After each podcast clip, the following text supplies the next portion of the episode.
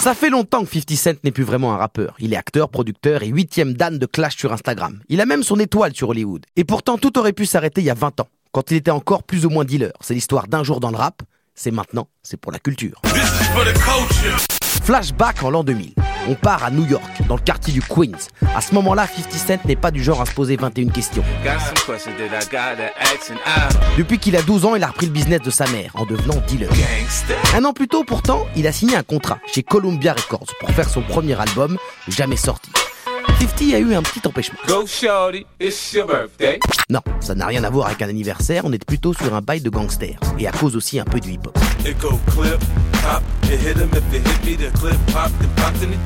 La légende dit que c'est à cause d'un de ses premiers sons, dans lequel il parlait de sa vie de bicrave new-yorkaise.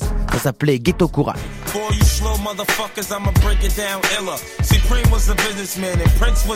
En entendant ça, Ken McGriff, un des barons de la drogue de NYC, a pété un peu. Il en était sûr, 50 parlait de lui, en détail. Trop de détails.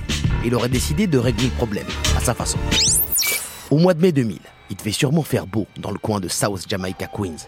50 était dans la voiture d'un pote. Pourquoi? On s'en fout. Ce qui compte, c'est qu'une autre bagnole les a accostés. Pas pour demander son chemin. Le conducteur a directement sorti un 9000. Et là, le corps de 50 sera transpercé en neuf endroits, dont la fameuse balle qui a traversé sa joue gauche, et qui va donner ce défaut d'élocution qui fera son style de gangsta un peu marmonné. Il voulait devenir riche ou mourir en essayant, il a quasiment fait les deux. Il est passé à deux doigts de la mort, il est devenu multimillionnaire. De là à dire que pour réussir, il faut devenir dealer, se faire plomber, non, je ne crois pas. À la place, on va écouter Window Shopper.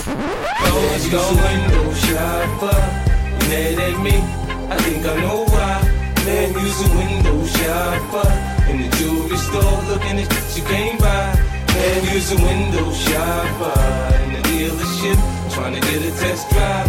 Man, use a window shopper. Mad as when you see me ride by.